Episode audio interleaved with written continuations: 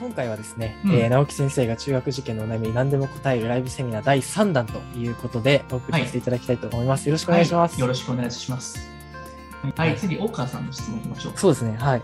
理科や算数での計算ミスが本当に多いです。問題の解き方を理解しているのに信じられないくらい単純な計算ミスで複数も間違えます。しかもすごく単純な計算。計算力を上げるために毎朝起きたら塾の計算問題をやることがルーティンになっているので、計算問題にも毎日取り組んでいるにもかかわらず計算間違いを繰り返すことに悩んでいますということですね。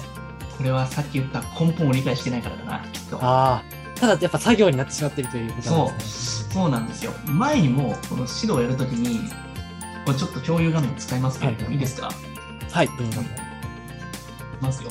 例えば 4×7、えー足す、えーと自分の 5×4 みたいな感じでやったときに、まあ、適当にやりますよ。はいはい絶対にこのまま書くんですよ、みんな。はい。はいはいはい。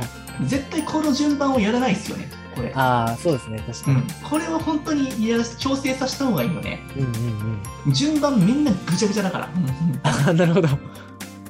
このなんていうのかはいな、網だくじ戦法って僕言ってるんですけど、はい絶対これやった方がいいですよね。なるほど。あ、そうなんですね。はい。。石橋先生はやらないですかなんかこの掛け算の方じゃなくて、なんかいきなり足し算やる子とかいません中にはいますいます。はいはいはい。あと引き算とかも結構順番がごちゃごちゃになっちゃいますよね。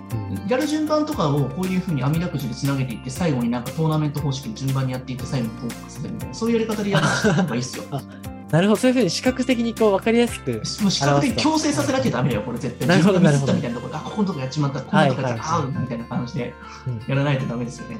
なるほど、なるほど。でもそれは、なんていうのかな、ね、間違ったやり方でやり続けてるから、ある種こういったところの見える化して強制しなきゃいけないですようんうね。んうん。